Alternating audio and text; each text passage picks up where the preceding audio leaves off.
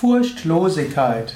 Ein Eintrag im Yoga Vidya Lexikon der Tugenden und eine Ausgabe des Umgang mit Angst Podcasts, wie auch Teil der Yoga Vidya Inspirationen und des Tugenden Podcasts. Ja, manche meiner Vorträge gebe ich auch so, dass sie auf verschiedenen Plattformen veröffentlicht werden können.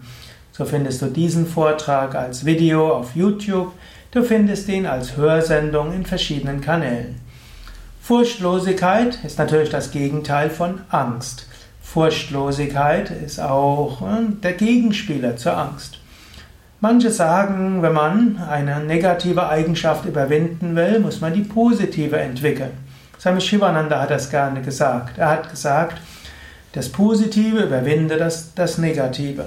Angenommen, du willst äh, Angst überwinden, dann entwickle Mut und Vertrauen. Angenommen, du willst Ärger überwinden, dann kultiviere Geduld, Verständnis und äh, Ausdauer.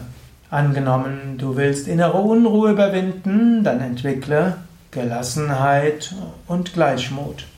In diesem Sinne, wenn du Furcht und Angst überwinden willst, dann entwickle Furchtlosigkeit.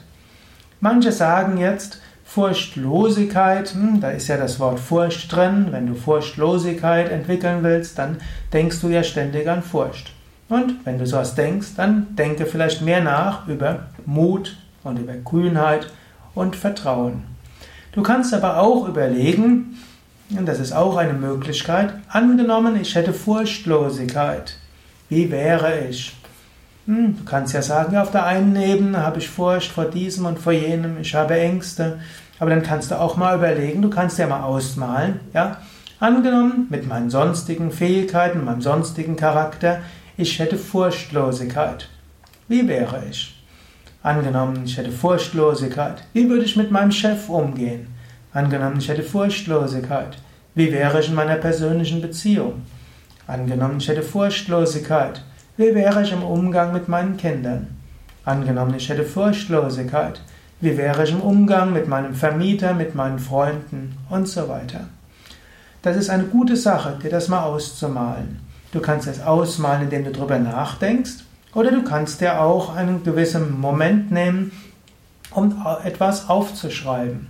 Vielleicht magst du das ja jetzt gleich tun, denn das ist ja jetzt auch wieder eine kurze Hörsendung. Du kannst dir überlegen, ja, angenommen, ich hätte Furchtlosigkeit.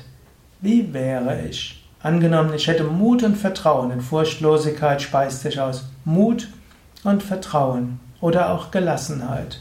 Angenommen, ich hätte Mut, Vertrauen und Gelassenheit. Wie würde ich umgehen? Was würde ich tun? Was würde ich denken?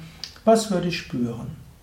Ja, denke darüber nach oder schreibe es auf. Du kannst es insbesondere tun im Rahmen von bestimmten Kontexten. Du kannst auch verschiedene Blatt Papier machen. Umgang mit deiner Frau-Mann-Beziehung, Umgang mit deinen Kindern, mit Chef, mit Beruf, in meinem Wohnsituation, mit meiner Gesundheit. Jeweils ein Blatt oder ein paar Momente. Wie wäre ich, wenn ich Furchtlosigkeit hätte?